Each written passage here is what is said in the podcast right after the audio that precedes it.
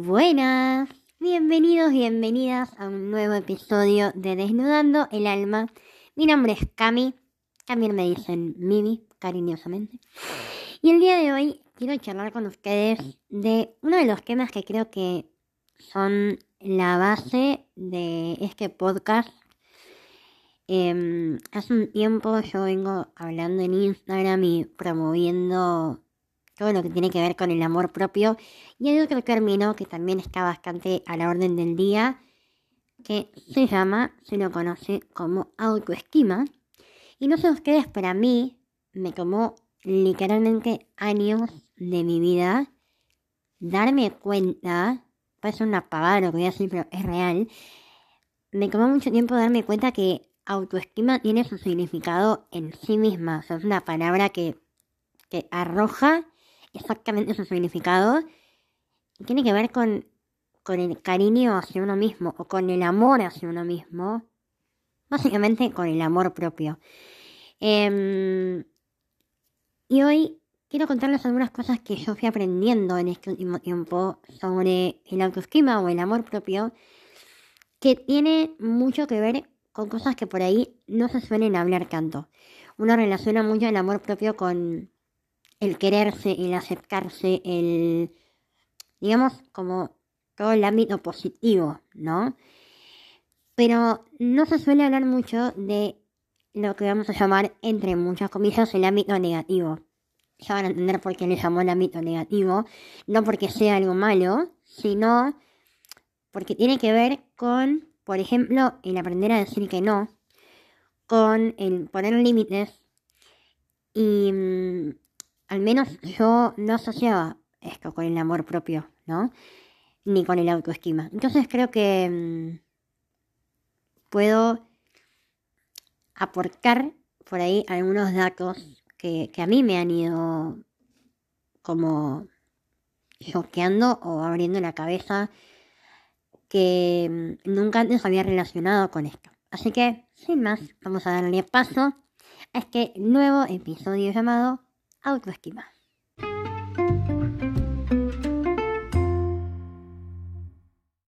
Bueno, como mencionaba antes, hay ciertas cosas que, que por lo menos yo nunca había relacionado con, con el autoestima o con el amor propio Em, a veces está como esta confusión de que el amor propio solamente involucra las cosas lindas, bonitas y estéticas, como por ejemplo, no sé, ponerse cremas o hacer ejercicio o comer saludable.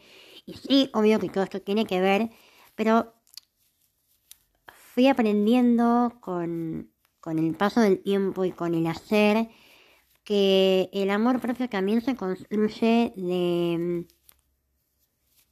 por ejemplo, esto que hablábamos antes, poder aprender a decir que no, o a poner un límite, ¿no? Porque mm, para ir entrando, les cuento que yo soy todavía de esas personas que les cuesta mucho decir que no. De hecho, el otro día me volvió como a choquear esto porque una amiga, que, tenemos mucha confianza, nos conocemos mucho, em, me avisa a la noche, como, che, nos juntamos a comer, venís. Y le dije, sí, obvio, yendo. Y yo no vivo muy cerca de mis amigas. Eh, tengo por lo menos 45 minutos de viaje. Eh, entonces me pone, jajaja, la que no sabe decir que no. Y mm, obviamente nos reímos. Pero me hizo como tomar conciencia de nuevo de que es verdad, de que todavía me cuesta bastante decir que no. Si bien siento que sí lo he trabajado mucho cuando tomé conciencia de esto. Em, pero bueno, es algo que generalmente nos cuesta. Y hablándolo también con amigas, eh, es algo que nos, que nos pasa en, la mayoría. Como que no sabemos decir que no. Y también lo que pasa cuando decimos que no es que no sabemos decir que no sin poner una excusa. ¿Vieron? Es como eh, que invitan a algún lugar y por ahí no tenés ganas, no querés, o realmente no podés, pero cuando, sobre todo pasa cuando no tenés ganas, que pones alguna excusa, ¿ves? Que no, porque no llego, no, porque tengo que hacer tal cosa, no, porque en vez de poder decir, no, la verdad no tengo ganas, eh, ponemos o buscamos alguna excusa. ¿Vieron? Es como que queda mal, que está mal decir que no simplemente porque no quiero, o porque no tengo ganas, o porque estoy cansada, o porque tengo ganas de quedarme en mi casa, no sé. Em, me ha pasado muchas veces, y me ha pasado muchas veces también con amigas. Eh, miro para unos años para atrás y digo, claro, no, nunca, nunca decía que no a nada. Y por ahí realmente a veces no quería ganas. A veces no me sentía bien emocional o físicamente. Y terminaba yendo igual por no decirles que no. Em, como digo, creo que todavía es un proceso en el que sigo trabajando. Hoy tomando mucho más conciencia y pudiendo, como en ese momento, en el que por ahí llega una invitación, realmente pararme a pensar, che, tengo ganas de verdad de hacerlo. Em, y acá también creo que entra en juego un poco esto de hasta dónde no lo hago porque realmente no, no quiero, porque estoy cansado, por lo que sea, y hasta dónde es me quedo cómoda en, en mi zona de confort, vamos a ponerle, ¿no? Yo me acuerdo que en el momento en el que estuve muy mal emocionalmente, con ataques de pánico y todo, Em, hubo un año, justo hoy lo hablaba con, mi psicóloga en la sesión, hubo un año de mi vida que yo realmente hoy no tengo memoria de qué hice en ese año. Eh, digo que fue como una especie de zombie, porque sí, estaba viva porque respiraba y porque caminaba y porque comía, pero prácticamente no salía de mi casa. Em, prácticamente no, realmente no salía de mi casa casi no vi a mis amigos durante todo ese año. Eh, no estudiaba, trabajaba un poco desde mi casa, pero prácticamente nada. Eh, no hacía ningún hobby, ninguna actividad. Me pasaba todos los días en mi casa. Y justamente eso, pasaban los días. Estaba sobreviviendo, pero no viviendo. Y creo que quienes hemos pasado por esos momentos, muchas veces cuando queremos decir que no a algo, aparece como esa duda de que estoy diciendo que no porque realmente no quiero o porque em, estoy entrando de nuevo en esa, en esa etapa o, en ese sentimiento de aislamiento. Em, y yo creo que en realidad no, tengo fórmula mágica para eso, no, no sé si hay un consejo que pueda darles para como em, poder discernir eso puntualmente, pero sí creo que cuando uno va avanzando y puede mirar para atrás y decir, no, no estoy más en ese lugar, y, aprende como a escucharse a uno mismo, el cuerpo habla.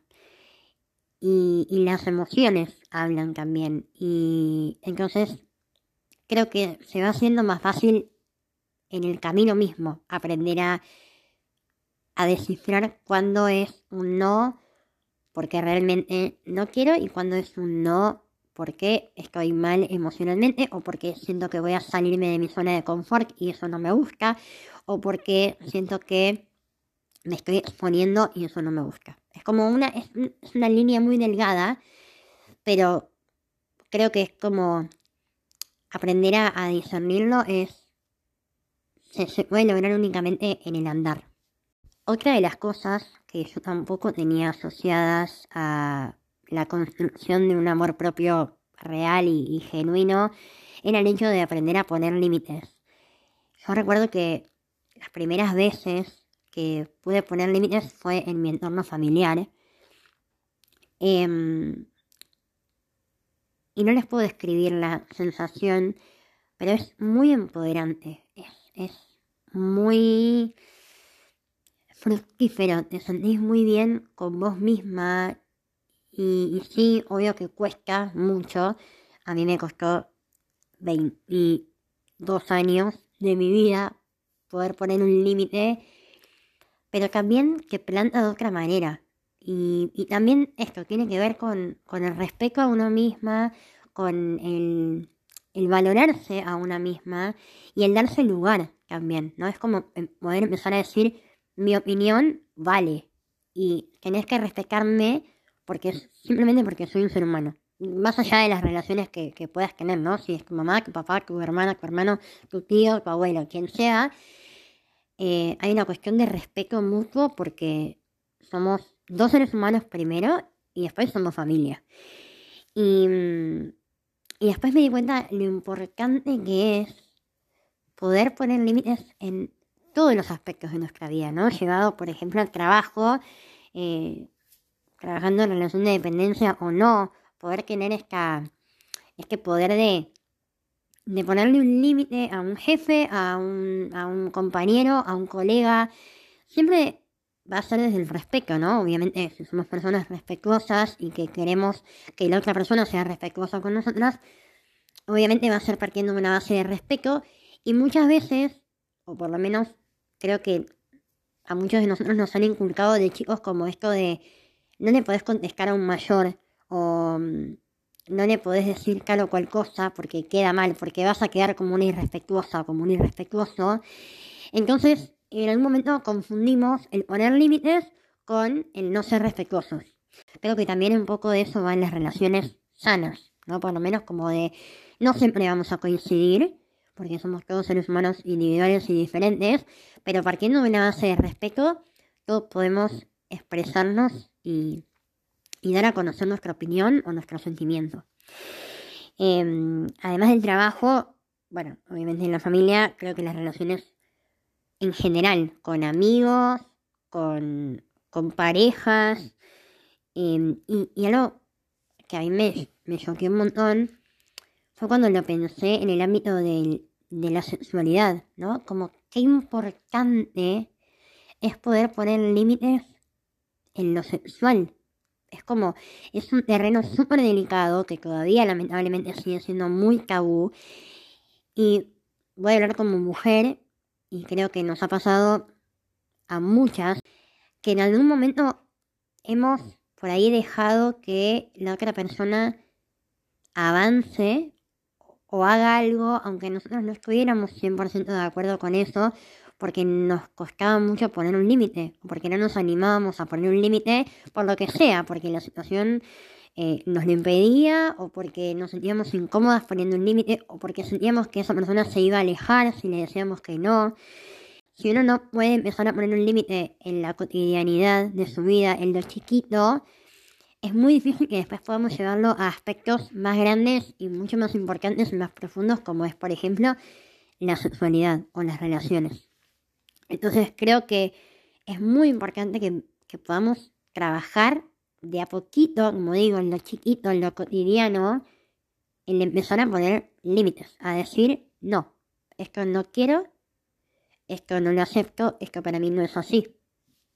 Hay algo que creo que está muy relacionado con el impedimento a la hora de poner límites, que es este tipo de personas que solemos sobreponer a los demás por delante nuestro como siempre estar pensando en cómo se puede sentir o qué puede pensar el otro, antes de fijarnos en cómo nos sentimos y cómo pensamos nosotros incluso.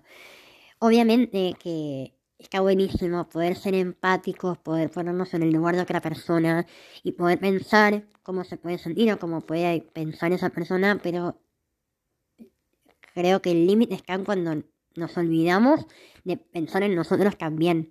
Es algo que a mí me pasó durante muchísimos años, que también lo hablaba hoy con mi psicóloga, que, por ejemplo, le contaba que em, cuando yo viví momentos de bullying en, en, la primaria, por ejemplo, yo no les contaba a mi mamá y a mis hermanos lo que pasaba porque me ponía a pensar que ellas se iban a sentir mal por eso que estaba pasando y que además no lo iban a poder cambiar. Entonces mejor no contarles. Y lo que me generaba eso era una angustia tremenda porque tenía 6, 7 años, me guardaba todo eso para mí, sin herramientas para saber cómo manejar todo eso, por pensar en cómo se iban a sentir ellas eh, y no apoyarme, ¿no? Obviamente ellas no eran responsables de eso, era mi elección, pero digo, ¿hasta qué punto nos puede llegar a perjudicar el hecho de no pensar ni un poco en nosotros primero. Eh, otro día también justo hablaba esto con una amiga y es como uno no puede salvar a nadie que no quiera ser salvado y esto lo creo a colación porque muchas veces en esto de pensar todo el tiempo en el otro, pues ponemos nuestra vida, nuestros intereses o cosas que queremos hacer por estar para otra persona, que está buenísimo, pero esto siempre se me viene el ejemplo del avión, el de mm, primero poner que vos la mascarilla y después ayudar al otro. Es, es esto, es como no podemos ayudar a nadie si primero no nos ayudamos a nosotros y no podemos eh, pensar en otra persona si primero no pensamos en nosotros.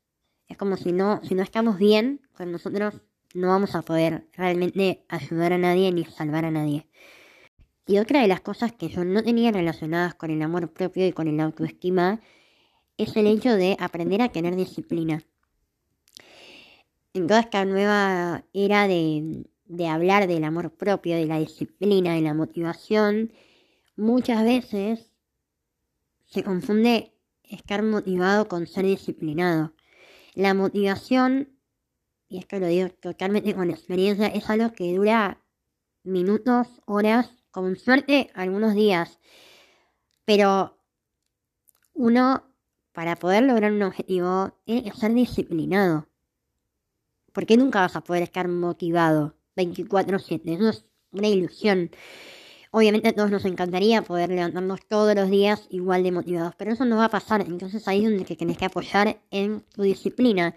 Y hace poco en un reel también que compartí con respecto a esto, escribía algo como que para mí la disciplina es el acto de amor propio más grande, porque es renunciar a un placer momentáneo pensando en un beneficio futuro.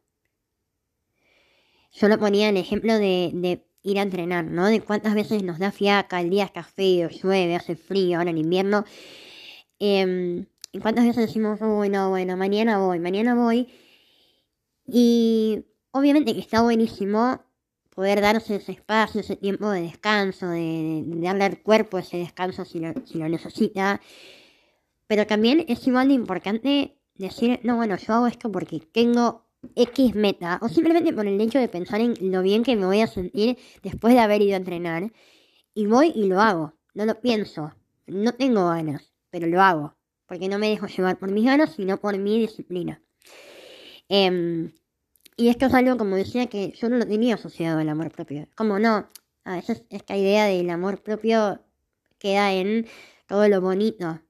Como decía al principio, ¿no? Esto de, de hacernos una mascarilla o de comer saludable. Y también aprendí que el amor propio es bancarse lo que no está tan bueno. Es tener disciplina, es eh, abrazar tus parques oscuras, eh, crisques, que todos las queremos. Y así todo decir, yo me banco. Igualmente, mm, yo me quiero, me abrazo, porque me amo, sinceramente y realmente. Hace poco escuchaba un podcast también donde unas chicas decían que estamos medio como en la era del like, ¿no? Esto de las redes sociales, Instagram, la vida perfecta, quién me likea, quién no, cuántos likes me dan y, cuán valorada me siento con esos likes. Y obviamente sí, no vamos a ser hipócritas. No voy a ser hipócrita y a decir que a mí no me importa, que no miro, que no...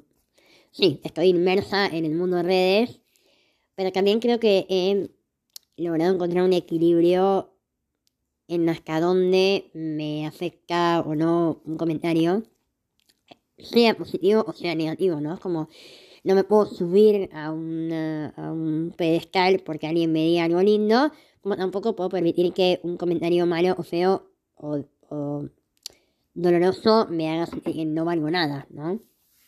Por eso creo que tiene que ver con trabajo muy personal.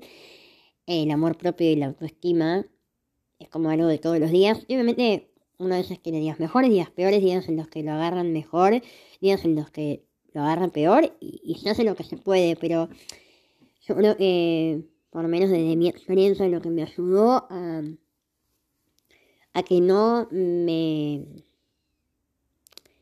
hundiera ni me sintiera en las nubes en base a un comentario ajeno, eso le empezar a entender que las personas que por ahí comentan, sobre todo en el mundo de redes, no me conocen.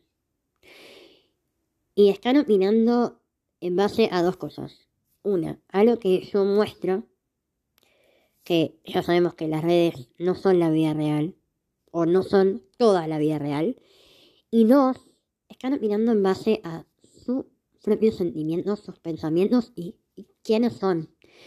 Entonces, llevado a los dos extremos, a algo muy lindo y a algo muy feo, em, no me puedo basar en ninguna de esas dos cosas. Yo aprendí a escuchar una crítica o un elogio, un elogio solamente de las personas que realmente me conocen. Y esos son mis círculos cercanos, son mis amigas y mi familia. Esos son los que realmente saben quién soy. Y así todo, también muchas veces la familia o los amigos em, no están dentro nuestro, no saben cómo sentimos, cómo pensamos todo el tiempo, sobre todo. Entonces, también es un poco, creo, encontrar ese equilibrio de hasta dónde escucho al afuera y hasta dónde yo estoy conmigo. Y creo que eso tiene que ver muchísimo con lo que repetimos siempre acá, y es con aprender a conocernos. Siento que es la base de la vida, básicamente. Y creo que también es un camino que nos lleva toda la vida, porque siempre vamos a conocer facetas nuevas em, o en base a situaciones o a vivencias o experiencias nuevas que tengamos, podemos seguir conociéndonos. Em, y también creo que va de la mano de la evolución, ¿no? Uno crece, madura, vive otras cosas y, eso puede cambiar, puede cambiar la forma en la que pensamos, puede cambiar la forma en la que sentimos, la forma en la que accionamos y eso está bien, porque, como dice una hermosa frase, todo lo que no crece se estanca y muere. Eh, lo vemos en la naturaleza. Entonces, crecer y avanzar es parte de, nuestra naturaleza humana. Y creo que es lo más lindo que nos puede pasar, poder seguir creciendo y avanzando siempre. Y obviamente haciendo un camino de introspección es que esto se vuelve mucho más, o por lo menos para mí, se vuelve mucho más fructífero y mucho más disfrutable, incluso. Así que bueno, como dice la grandiosa Taylor Swift, haters gonna hate. Así que no te bases nunca en opiniones ajenas. Escucha a los que tenés cerca, pero sobre todo, escúchate, conocete, abrazate y querete mucho a vos. Que eso es la base y el pilar para que todo lo demás funcione. Espero que tengan una hermosísima semana. Les mando un abrazo enorme y nos estamos escuchando la semana que viene en un nuevo episodio. Adiós.